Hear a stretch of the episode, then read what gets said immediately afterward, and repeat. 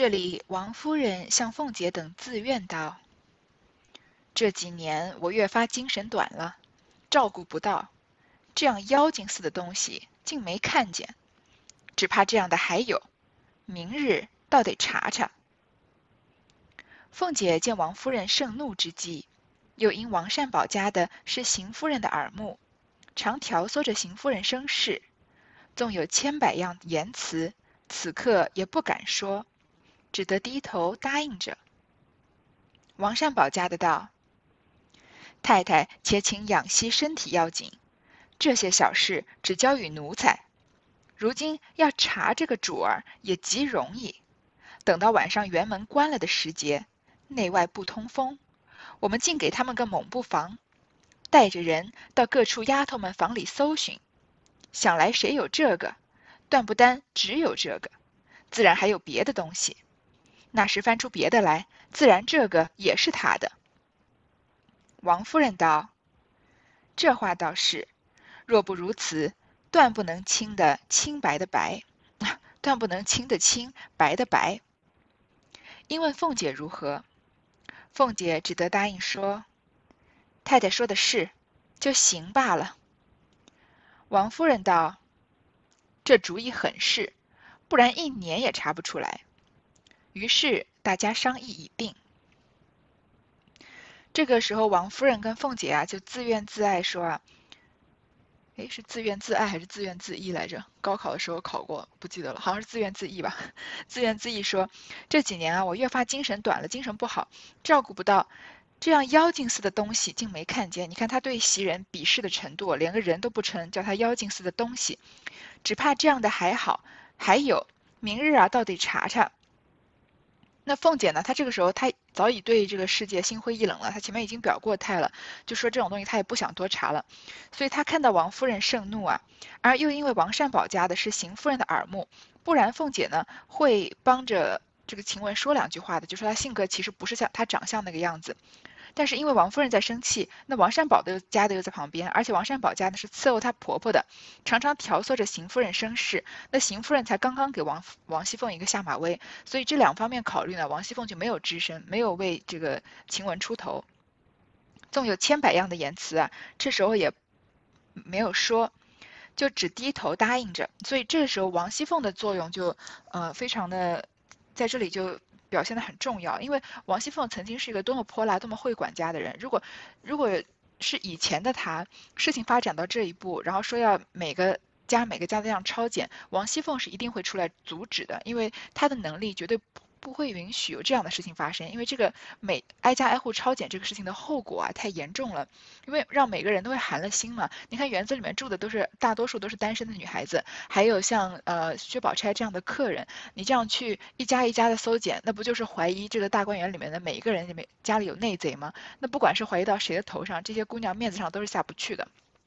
王熙凤是不会允许这样的事情发生的，但是因为经历了这一些勾心斗角之后，王熙凤就是心灰意冷了，自己身体又不怎么好，所以想说你们闹就随你们闹去吧，反正天塌下来也不是只砸到我一个，所以他就没有说话。那王善保家的呢？因为他在这七十四回里面，王善保家的就扮演着一个极尽小人之能事的一个角色，这所有的坏事都是他他撺掇着做的，当然最后他也受到了一些惩罚。他就说啊，太太请养息身体要紧，这些小事呢就交给我们这些奴才辈的人。如果真的要查这个主儿也容易，这个石井春意香囊呢要查是谁的也容易。等到晚上园门关了的时间，我们白天啊先不动声色，等到晚上这个大观园的门子都关了，门都关了，那它不是一个小的世界嘛，在贾府里面的一个小地方。所以如果把所有门都关了，那大观园就相当于是就是相当于是瓮中捉鳖，就是在一个嗯。全部都密封的这个园子里面来搜，说我们内外不通风，就给他个猛不防，就冷不丁的去搜，这样没有人能出得去，就带着人啊到各处丫头们房里搜寻。想来有人如果有这个石井春意香囊呢，肯定不仅仅有这一样东西，一定还有别的东西。那如果到时候搜出别的东西来，自然就知道这个石井春意香囊也是他的了。那王夫人她是一个不太会管家的人，她心思也比较单纯，所以被人一撺掇呢，就容易上当。而且她也其实是王夫人是一个比较蠢的人，而且她虽然平常啊就长期的吃斋念佛，她在贾府里的形象一向是好像是慈悲心肠，但是她这个她的这个杜美癖啊，就是让他这个人性格有点扭曲。你看他前面就一定要把这个金钏赶走，其实金钏并没有做什么真正的坏事。摆在眼前的是贾宝玉主动去这个调调戏金钏吧，就是在那儿跟金钏玩。金钏可能是回应的时候态度没有言辞的拒绝，没有像鸳鸯那样言辞拒绝，但是王夫人就气得一定要把金钏给赶走，最后就害得金钏就跳井了。那这会儿，嗯，他看到晴雯这个样，晴晴雯就老老实实的。这个听从王夫人的召见来见他，就被人被骂的一文不值，说他像个妖精似的东西一样。那晴雯也就哭哭啼啼的走了。所以王夫人就是要肃清贾宝玉身边这些有所谓的对他儿子有歪心思的这些女孩子。所以她的这个目的啊，就压过了他一切的理智。所以王川王善保家的这一撺掇呢，他就同意了王夫人。他说这话倒是啊，若不如此啊，就断不能清的清白的白，肯定不能一查清到底，一定要这样严查。就问凤姐如何，凤姐就只好答应说啊，太太说的是，就行罢了。就凤姐，你看她这个语气明显不是说她同意或者不同意，其实凤姐心里一定是不同意的。但是她说太太说的是，你说什么就是什么吧。她不想惹王夫人，也不想惹王善宝了，王善宝家的了。那王夫人就说啊，这主意很是，不然一年也查不出来。所以大家呢就商议定了。至晚饭后，待贾母安寝了，宝钗等入园时。王善保家的便请了凤姐一并入园，贺命将角门皆上锁，便从上夜的婆子处抄检起。不过抄检出些多余攒下蜡烛灯油等物。王善保家的道：“这也是脏，不许动，等明儿回过太太再动。”于是先就到怡红院中，贺命关门。当下宝玉正因晴雯不自在，忽见这一干人来。不知为何，直扑了丫头们的房门去。因迎出凤姐来，问是何故。凤姐道：“丢了一件要紧的东西，因大家混来，恐怕有丫头们偷了，所以大家都查一查去疑。”一面说，一面坐下吃茶。你看他们这个抄检大观园这事啊，是瞒着贾母的，要不然贾母可能也会出来阻止。所以晚饭以后啊，等到贾母先睡了，宝钗他们也回到这个大观园中间了，回到大观园里了，也吃过饭，这个一切事情都做完了，就是应该要关门睡觉了。王善宝王善保家的呢，就请了凤姐一并入园，因为虽然王善保家的人在仆人界可能有一些地位，但是。单独就去抄检大观园，就凭他一个奴才还是不能成事，所以要请凤姐去作证，所以就贺命啊，就将将角门皆上锁，先从上夜的婆子处抄检起，把这些下人先抄检一遍。不过就检出一些啊多余的攒下的蜡烛、灯油等物，其实就是这些婆子平常贪的一些小便宜，比如说这个蜡烛没点完，他们就先换一根新的，然后把这个没点完的蜡烛就攒下来，到时候回自己家可以自己用，省下一些用度。当然是。严格的来说是不对的，但是这个世界上的事情很少有严格来说的，对吗？就是多少有一些灰色收入，呃，像这些婆子，他们的灰色收入就是一蜡烛、灯油这样东西，一般来说是不太会去追究的。但是王善保家的就说啊，这也是脏，不许动，等明儿回过太太再动。你看王善保家这个嘴脸，就是让人恨得牙痒痒的了，就是一点情面都不留。然后呢，就先到了怡红院里面，他们先去查贾宝玉、贾宝玉的地方。贺命就关门。这时候呢，宝玉正因为晴雯他肯定回来之后哭哭啼啼的，也没有给宝玉好脸子看，所以宝玉有点不自在。忽然见这一干人来啊，不知道为何直接就去了丫头的房门去，然后就迎出凤姐来问他们来这里干嘛？为什么直接去丫头那儿？凤姐就说呢，丢了一件要紧的东西，她也不能说有个石锦春衣香囊，我们要看是谁的，所以就。找个借口说丢了个要紧东西，因为大家混赖，没有人承认是谁偷的，恐怕有丫头们偷了，所以大家都查一查去疑。一面说呢，就一面坐下吃茶。所以这会儿其实王熙凤我们感觉她也挺昏庸的，因为她相当于是带头做了抄检大观园这样的事情。但是了解了王熙凤的心路历程啊，就觉得到这一刻好像也不太能怪她。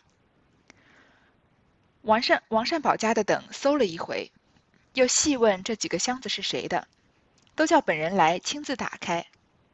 袭人因见晴雯这样，知道必有异事，又见这番抄检，只得自己先出来打开了箱子并匣子，任其搜检一番，不过是平常动用之物。随放下，又搜别人的，挨次都一一搜过。到了晴雯的箱子，因问：“是谁的？”怎不开了让搜？袭人等方欲带晴雯开时，只见晴雯挽着头发闯进来，豁啷一声将箱子掀开，两手捉着底子朝天往地下尽情一倒，将所有之物尽都倒出。王善保家的也觉没趣，看了一看，也无甚私弊之物，回了凤姐，要往别处去。王善保家的搜了一回，又仔细的问这里的几个箱子是谁的，叫那些人主人亲自来打开，然后搜箱子。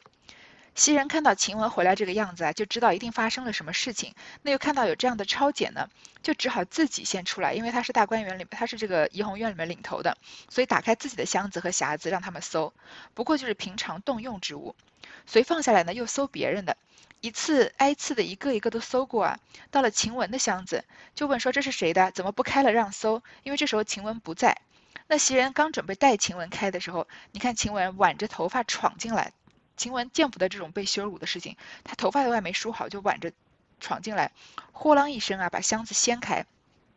两个手就桌子底子朝天往下尽情一倒，我们想象一下晴雯那个时候的神态和那个时候的动作，就拖着箱子底把它整个倒过倒过来，把箱子里面所有东西全部都这个摔在地上，说你们不是要查吗？你们尽情的查吧。这个动态动作呢，王善保家的也觉得没趣，因为这本来就是王善保他们家的，王善保家的人不对，因为他是一个小人嘛，他就想公报私仇。但是这会儿呢，他也觉得没面子，看了一看啊，也没什么私弊之物，回了凤姐就要往别处去了。其实被人搜查东西是一件很。羞辱的事情，所以我建议各位，如果是家长有孩子的话，也尽量不要去搜翻孩子的书包，因为不管里面有东西还是没有东西，这个搜查的动作对于小朋友来说，在心理上都是有创伤的。也不要去翻这个孩子的抽屉啊，如果他们不愿意让你看的话，或者是检查孩子的日记，因为其实这些东西，我觉得，嗯，如果是自己的小孩自己养大的孩子，一般来说应该是比较清楚他们的这个言行举止。知道他们大概能有一些哪些什么事情，所以你真的去看人家的，看别人的书包啊，翻别人的日记啊，翻出来的统统共也不过就是那些事情，也不太可能，嗯，到这个反到什么程度，因为能把事情写在日记里的小孩子，我觉得也好像也不会坏到哪儿去吧，也不可能有一个孩子，嗯，比如说抽烟喝酒，然后都写在日记里面，对吗？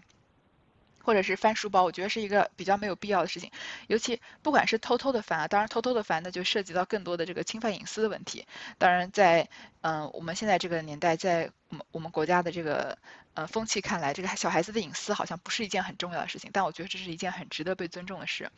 那不。偷偷翻就不说了，那当着孩子的面一样一样的翻，然后问说你这个什么，那是什么？你这个卷子怎么考了八十分，没有回来告诉我？这个明明说要家长签字，你怎么自己签啊？呃，觉得这些事情都不是一些很重要的事情。那更重要的事情是你当着孩子的面翻他的东西，这样对孩子来说有一种很大的不安全感。那很以后很多事情，也许孩子就不太会可能，嗯，主动来告知你，因为这个因为安全感是一个。从小要建立起来，而且要小心翼翼去维护的东西，而且青少年的自尊心是一个很脆弱的东西，所以，嗯，你看，在这个《红楼梦》里面，他们翻的这些丫鬟，像还有甚至这些主人啊，都是十五六岁、十七、十六七的青少年，所以他们在这个呃大庭广众之下被翻了东西，也是会觉得受到很大的羞辱的。你看晴雯这个，有有一些人是像晴呃袭人这样的态度，有些女孩子或者不管男孩女孩。性格比较害羞内向的，那翻了就翻了，也没办法，就打开让你主动翻。那像晴雯这种性格比较泼辣的，当着你的面全部都这个哗啷啷的摔在地板，说你不是要看吗？你看，觉这个我觉得这样的行为，就是如果是以家长和孩子之间的关系来看，或者是老师和同学之间的关系来看，我觉得是没有任何这个积极的作用的。那在大观园里面发生这样的事情，就是长辈或者主人辈的，然后还有这个呃年纪大一点的奴才。撺掇着来翻搜主人的院子，那就是贾府可以说呃走向没落的一个里程碑了。在在嗯红楼讲到《红楼梦》里面的人，凡是讲到抄检大观园，都会以抄检大观园来当做一个可以说是一个分水岭吧。就是在抄检大观园之后，你就不太可能再看到什么嗯非常令人开心的情节。像前面那些吟诗作对的情节了，都是就是可以看到一切正在往不可控制的方向走向走过去。所以也有很多人在。在评估这个高鹗续写的这个后面四十回呢，他在第就是《红楼梦》不是写到八十回嘛？他在八十一回还不知道八十二回的时候就开始写了四美钓鱼这个情节，就是四个这个女孩子，就是林黛玉他们、探春他们在钓鱼，所以很多人就以这个情节就觉得批判了这个高鹗的思维，因为你从七十四回往后看，他的走向是不可抑制的走向一个越来越悲的境界的，不太可能在中间又开始穿插一些快乐的情节了。那当然是每个人有每个人的意见，这只这里只是某一些人的意见。我这里说出来，这个翻人箱子是非常羞辱人的事情。那同时呢，如果你的人被羞辱了，当然我们现在没有什么主人啊奴才之分，但是那个时候有的贾宝玉的仆人都被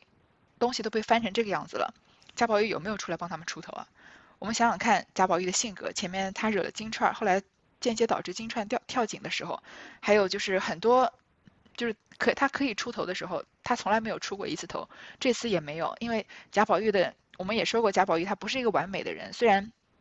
他身上有人性很多的闪光点，在那个腐朽、没落、封建的社会，贾宝玉可以说，嗯，是一个算是有时候算是一股清流吧。他对女孩子的尊重，他对人性的这个尊重，他对人格平等的这种看见解，都是都让他觉得他是时那个时代的一个奇葩，但是也算是一股清流。但是同时呢，他确实是一个很懦弱的人，他是不太适合托付终身的男人。其实贾家的男人都不太适合托付终身，在这种方面，他跟贾琏其实也是有一点像，因为贾琏其实没有什么大奸大恶。相反，他在他父亲假设偏要跟人抢扇子的时候，贾琏还说：“你为了这点兴趣，一定要把人家扇子抢过来，也没什么意思。”那个时候，我们觉得贾琏有是有一些正义感的，有一些底线的。但是在尤二姐的事情又看上又可以看出啊，贾琏是一个靠没办法依靠的男人，是个比较窝囊的男人。其实贾宝玉从某些方面来讲，也是个比较窝囊的男人。那是我们必须要承认的一件事情，因为必须要，我觉得我们要承认。这个人物的优点和他的缺点，才能更全面的去爱这个人。因为每一个人都是这样，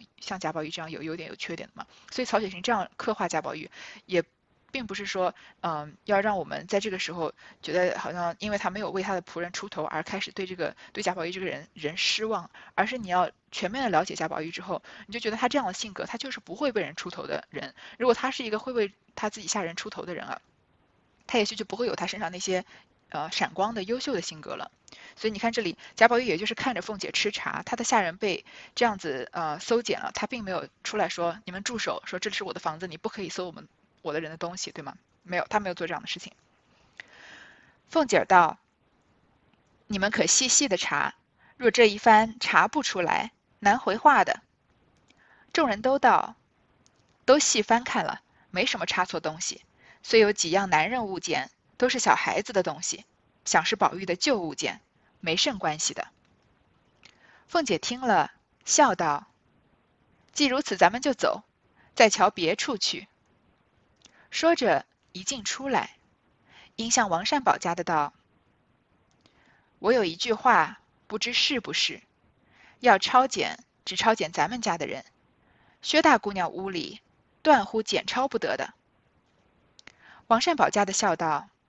这个自然，岂有抄起亲戚家来？凤姐点头道：“我也这样说呢。”一头说，一头到了潇湘馆内，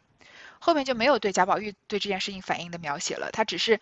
来迎着凤姐问他做了什么事情。这时候搜完这些人都没有搜出什么东西来呢。凤姐就说：“你们要细细的查，如果这一番没查出来，闹这么大的事情，我们很难回话的。”众人就说呢：“都细翻看了。”没什么差错东西，虽然有几样是男男人的东西呢，但是都是小男孩的东西，可能是宝玉小时候玩的，所以没关系的。凤姐听了呢，就笑着说：“既然这样，我们就走吧，再瞧别处去。”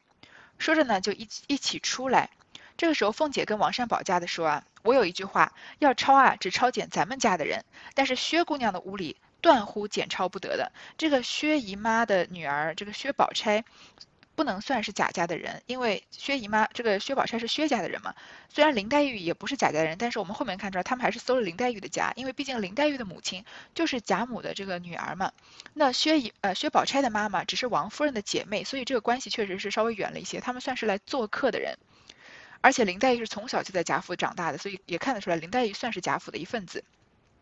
但是薛宝钗不是，虽然她也在贾府住了好久了，但是这个时候你去搜客人家的东西，那就是太侮辱人了。但是其实抄检这件事情从一开始就错了，所以不管你去搜还是不去搜薛宝钗那边啊，对于薛宝钗来说都是一个很大的侮辱。比如说你你如果你去搜薛宝钗那里，那你就是搜了客人的家，你就是怀疑你到我们家来做客，其实是上门做贼来了，对吗？如果你不去搜薛宝钗的家，那你如果没搜出东西来，那薛宝钗是不是就成的屋里的仆人是不是就成了最大的疑点了？是不是就是这个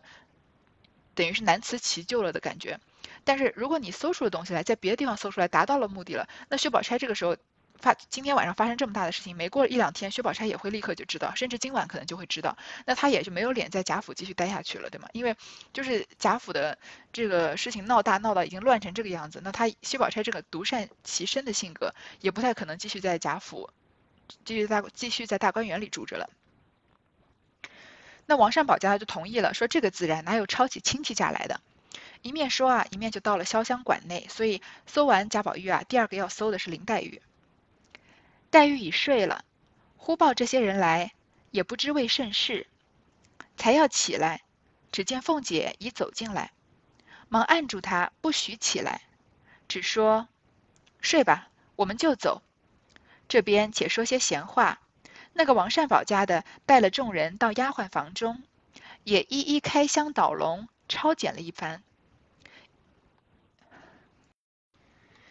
因从紫鹃房中抄出两副宝玉常换下来的记名符儿，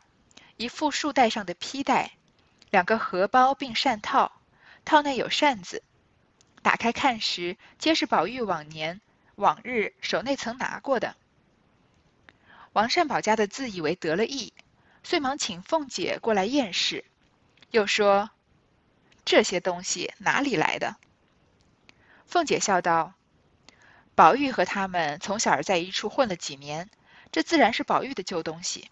这也不算什么憾事，落下再往别处去是正经。紫娟笑道：“直到如今，我们两下里的东西也算不清，要问这一个，连我也忘了是哪年月日有的了。”王善保家的听凤姐如此说，也只得罢了。黛玉这会儿已经睡了。突然有人来啊，他不知道做什么事，才要起来。这时候凤姐已经走进来，就按住他，让他继续睡，说我们马上就走，然后跟他说一些闲话。王善保家的就带着众人啊到丫鬟房中抄检，从紫娟的房里啊抄了两副宝玉的宝玉的一些东西，记名符啊、披带啊、扇套啊。那宝玉和林黛玉是从六七岁开始就一起长大的，所以他们俩的东西常常就混在一起。那而且宝玉也经常常送林黛玉点东西，比如说送送旧手绢啊什么的。当然，